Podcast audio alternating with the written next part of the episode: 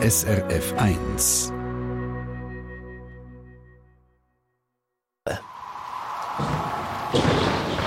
SRF 1 Wetterfrage.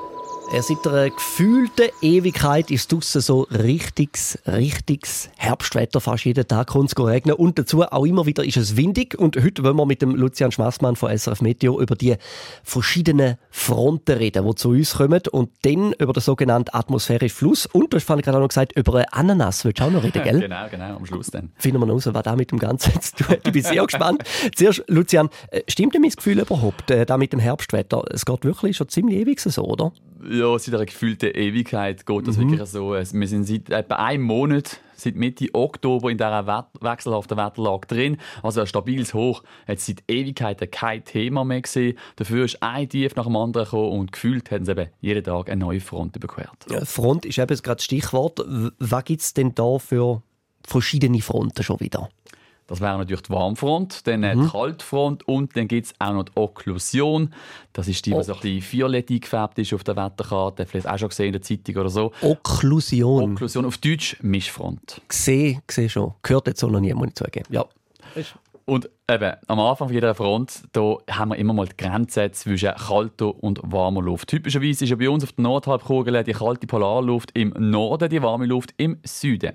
Und wenn sich jetzt die Grenze zwischen der kalten und der warmen Luft ein bisschen anfängt wellen, also ein bisschen anfängt bewegen, dann bewegt sich die kalte Luft langsam Richtung Süden voran und die warme Luft kommt Richtung Norden voran. Und wenn das passiert, dann ist das eigentlich nichts anderes als die Geburtsstunde von einem Tiefdruckgebiet mit seiner Kaltfront und seiner Warmfront. Und wir können die Entstehung von der Front übrigens perfekt daheim nachspielen. Wir brauchen für das einfach zwei farbige Tücher, zwar am besten gerade ein rotes und ein blaues. Und jetzt legen mhm. wir die Tücher vor uns auf den Tisch, und zwar das blaue oben, das ist dann die kalte Luft, und das rote unten, das ist die warme Luft. Und jetzt nehmen wir unsere Hand, legen sie auf die Grenze zwischen blau und rot oder eben zwischen warm und kalt und füllen das Ganze jetzt gegen links, also gegen den Uhrzeigersinn an drehen. Und mhm. dann sieht man wunderbar, wie sich die Grenze zwischen dem blauen und dem roten Tuch oder eben wie sich die Fronten zwischen der kalten und der warmen Luft rund um unsere Hand oder eben rund ums Tiefdruckgebiet anfangen bewegen und anfangen aufwirbeln. Unbedingt mal zum Ausprobieren, genau, nachmachen daheim. Aber du, du hast mir eben noch gesagt, zum Teil kann man das Wetter und speziell das Regenwetter nicht nur allein mit so ja, eben klassischen Fronten erklären. Zum Teil ist dann noch ein bisschen mehr im Spiel und jetzt kommen wir mal auf den atmosphärischen Fluss zu reden. Weißt du jetzt da genau?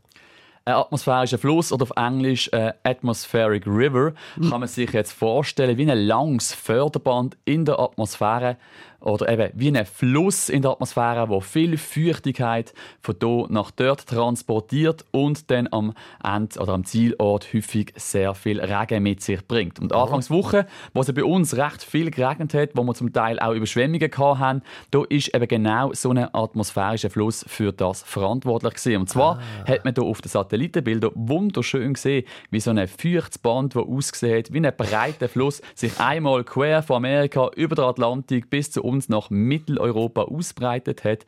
Und mit dem ist dann eben wie auf einem Förderband recht oh. milde, aber vor allem eben auch sehr, sehr feuchte Luft zu uns gekommen, die dann bei uns schlussendlich für den viele Regen gesorgt hat. Und, und so atmosphärische Flüsse, gibt es die einfach bei uns oder eben überall im Jahr? Ist ja, die kann es eigentlich fast überall geben. Ähm, jetzt kommt eben noch die Ananas ins Spiel. Endlich! Bist du gespannt? Was hat es da alles mit der Ananas zu tun? Ja? ja der bekannteste von diesen atmosphärischen Flüssen heisst nämlich Pineapple Express oder auf Deutsch Ananas Express. Und äh, Raffi, weißt du, wieso? Woher kommt der Name? Weißt du das? Äh weil es Ananas regnet? Mm, nicht knapp, knapp daneben. knapp daneben. Der Name hat mit Hawaii zu tun, dort wo es ja sehr viele Ananas gibt ah. zum Essen. Äh, der, der Ananas Express, das ist nämlich ein atmosphärischer Fluss, der dort in der Region immer wieder vorkommt. Und zwar transportiert er vom tropischen Hawaii nicht wirklich Ananas natürlich, aber dafür viel Feuchtigkeit über den Pazifik bis nach Kalifornien. Und der Ananas-Express der ist dann dort tatsächlich für einen grossen Teil vom jährlichen Niederschlag verantwortlich. Großartig, haben wir wieder etwas gelernt. Ihren Fachmann für Ananas, Südfrüchte und Nassatz. Eine Sendung von SRF1. Mehr Informationen und Podcasts auf srf1.ch.